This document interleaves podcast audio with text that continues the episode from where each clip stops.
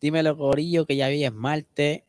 Hablando acelerados auspiciado por Anani, bienestar natural para tu vida. Búscalos en Instagram como AnaniPR.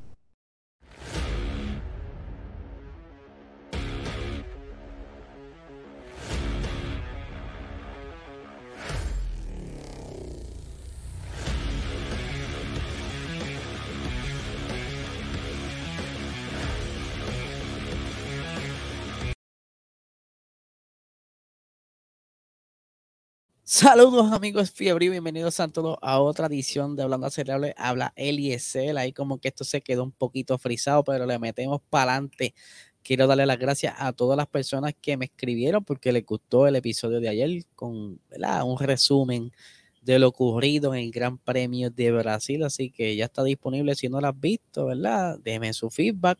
y comenta de lo que tú crees que pudo haber sucedido en Brasil, de haber cambiado las cosas.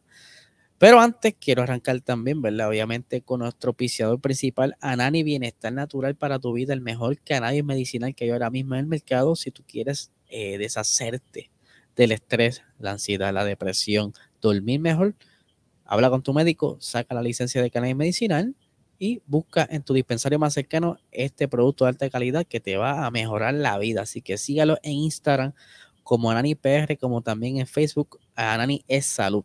Y le quiero recordar también, ¿verdad? Que el día 7 de diciembre se llevará a cabo el Parrandazo Navideño 2 de GW5 Network, que para que no sepa, ahí es donde se graba Box Talk en el estudio GW5 y que se están vendiendo las taquillas en prticket.com. Eh, hay dos eh, taquilla, una de 40 dólares, de 40 dólares, otra de 15 dólares, la de 40 el VIP, te regalarán eh, junto con la taquilla un mock para que le eche la cervecita y demás, y también la de 15 dólares puedes hanguear por allí en los alrededores y disfrutar de las otras actividades que van a haber en el evento, pero las de 40 dólares podrá entonces hanguear con los podcasteros como los de la hora machorra, siempre el lunes, eh, hablando pop, todo el corillo que está en GW5. Así que ya lo saben, prticket.com y que estaremos sorteando unas taquillitas de acceso general en Boxtalk el día 30 de noviembre, así que no se lo pueden perder. Tienen que estar visitando el chat de las premier de Boxtalk eh, todos los miércoles a las 8 y 30 de la noche. Ya lo saben, hay excusa que para que pudieran participar. Ahora bien, Vamos a arrancar el episodio, ¿verdad? Eh, con algo que también estuvo sucediendo durante este fin de semana pasado y es que fue también la carrera final de la WEC, ¿verdad? Estas las carreras de resistencia, donde entre una de esas carreras hasta las 24 horas de Le Mans y que este fin de semana pasado fueron las 6 horas de Bahrein, donde, ¿verdad? Ya habían varias, eh, si no me equivoco,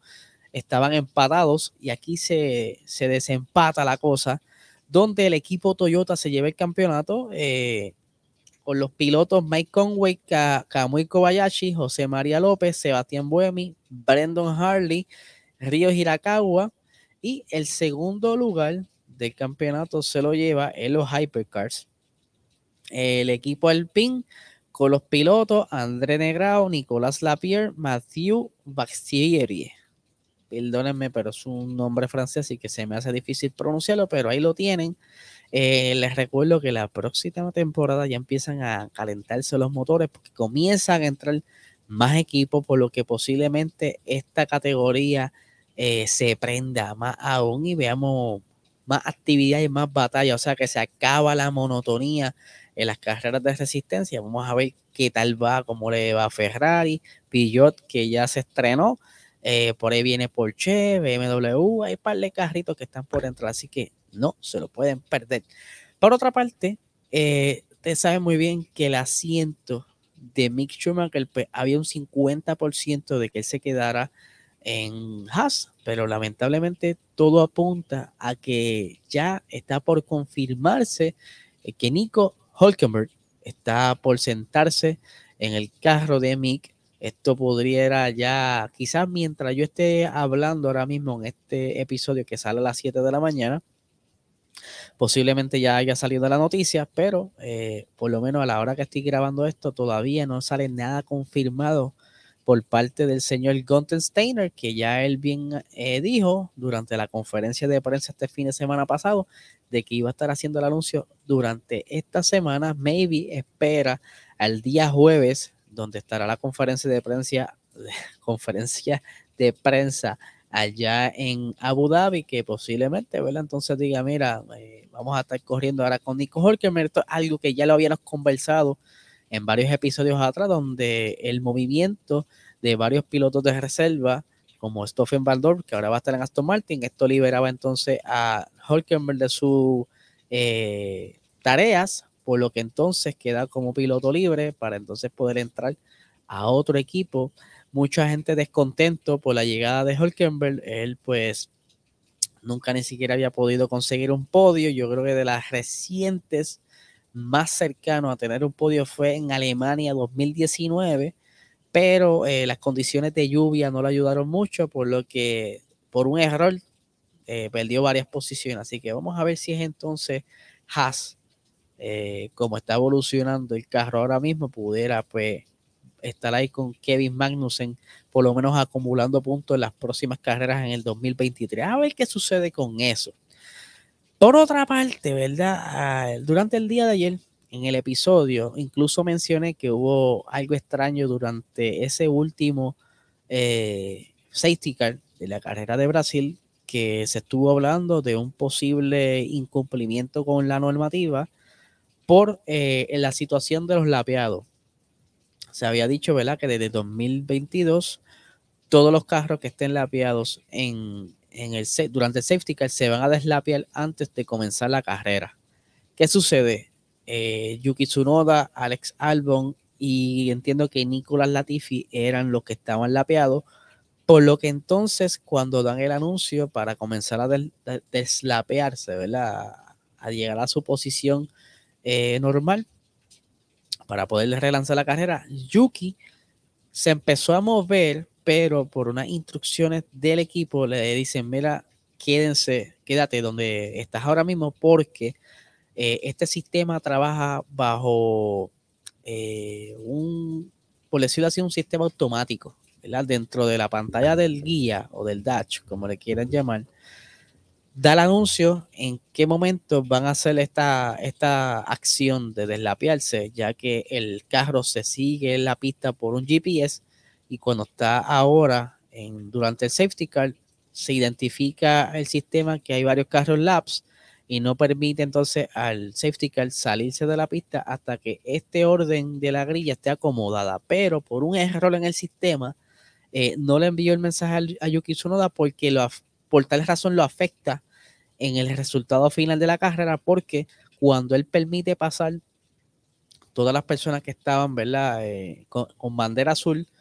entre ellas, pues obviamente pues, pierde dos posiciones, lo que no le permitió recuperar su, las posiciones que él posiblemente pudiera estar llegando a los puntos, pero no era posible estar bastante cercano de los puntos, pero él tenía gomas nuevas, por lo que desperdició esa oportunidad por ese pequeño defecto en el sistema, algo que lo más probable estarán investigando para que esto no vuelva a ocurrir, ya que si esto se repite, pues puede quizás ser una, un punto de controversia en cualquier otra carrera. Eh, y, ¿verdad? Para ir finalizando, George Russell, ustedes saben que él ganó la carrera, su primera victoria, que ha sido opacada con toda esta novela de Red Bull, Checo, Max, y que la atención se desvió totalmente, pero a pesar de que es su primera victoria, tanto para él como para el equipo en esta temporada, por poco se ve afectada por una falla mecánica y es que el carro de George Russell durante la parte final de la carrera tuvo una fuga de agua en el sistema de enfriamiento del monoplaza, por lo que los ingenieros prefirieron no decirle al George Russell para quizás no desconcentrarlo, ¿verdad? Y que por lo menos dejar que el carro llegara hasta donde pudiera llegar. Y aquí tengo las expresiones de Toto Wolf que dice lo siguiente, tuvimos una fuga de agua en el auto durante toda la carrera, aquí aclara que fue toda la carrera, y no estaba claro que pudiéramos llegar al final. Eh, luego más adelante dice. Que al momento de la fuga, George Russell estaba a par de vueltas de llegar a la meta, por lo que entonces dice, todos estuvieron de acuerdo en que íbamos a dejarlo conducir hasta el final sin agua, con lo que hubiera, eh, con lo que hubiera para enfriarlo, ¿verdad? No hubiera agua para enfriarlo y que simplemente tratara de terminar la carrera. Eh, como equipo siempre hemos defendido las carreras libres, por lo que entonces, eh, ¿verdad? Se tiraron esas chanzas para que pudiera haberse sobrecalentado, pudiera haber terminado el carro quizás en un DNF, pero al no tener esa cuestión en la mente, ¿verdad? Al no decirle a George Russell, pues esa preocupación se va y simplemente se concentra en llevar el carro hasta la meta, aunque yo me imagino que en algún punto, si él quizá estuvo monitoreando las condiciones de su monoplaza, pudo haber notado el aumento de temperatura quizás un poco más de lo normal, pero como el equipo no le dijo nada, pues lo tomó, ¿verdad? Como que pudiera haber sido quizás una mala lectura de los sensores pero sí se enteró luego de la carrera. Así que yo creo que Mercedes estará investigando el porqué de la fuga, porque esto no se puede repetir ni en la siguiente carrera ni en la siguiente temporada, ya que ellos quieran entonces tener ese comeback y poder estar batallando por mejores puntuaciones para poder llegar quizás a la lucha con el campeonato la siguiente temporada. Lo hemos visto cómo han ido evolucionando ese monoplaza, ya sabemos más o menos qué le van a hacer eh, para la próxima temporada y que este fin de semana quizás le levantó el ánimo que le hacía falta para continuar con la lucha y, seguir levantando la moral que el equipo, la fábrica como tal, se anime a seguir trabajando en el carro y que eh, ahora queda una, una carrera que posiblemente pudieran batallarla bien para el segundo lugar el campeonato de constructores, pero el, resultado tendría que ser, ¿verdad? Por lo menos un 1 y 2, y que sería un buen final para quizás dar pie a un buen comienzo de la siguiente temporada. Vamos a ver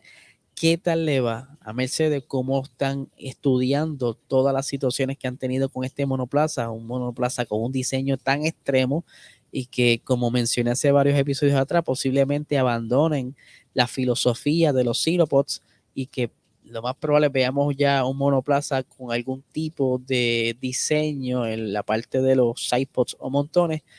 no quizás tan eh, escondidas como lo de ahora, pero maybe un poco más pronunciada, buscando evitar el problema del porpoising y tener un balance mucho más acorde con lo que ellos necesitan para poder estar batallando eh, contra Red Bull y Ferrari la siguiente temporada. Así que Corillo, este es el episodio de hoy. Les recuerdo que se suscriban a este canal, dale like, dale a la campanita para cuando salga un episodio nuevo te notifique un poquito antes, ¿verdad? Y puedas llegar a tiempo para la premiere o eh, por lo menos sepas ya que hay un episodio. También les recuerdo que esto se puede escuchar en cualquier eh, aplicación de podcast, ya sea Apple Podcast, Spotify, cualquiera, están todas las aplicaciones. Y les mando un corillo al chat acelerado que estuvo bastante aprendido durante el fin de semana y el día de ayer lunes con todo esto de lo que está sucediendo ahora mismo con Red Bull, eh, Checo Pérez y Max, que todavía yo creo que pudiera ser una noticia que se están desarrollando. Eh, si escalvan un poco más, maybe se encuentren con lo que pudiera haber pasado o lo que quizás están añadiendo en las redes sociales, ¿verdad? Este, hay que busca la manera de oficializar todo lo que está sucediendo tras bastidores, pero eso ya lo estaremos enterando próximamente. Así que nada, gente, que tengan excelente día.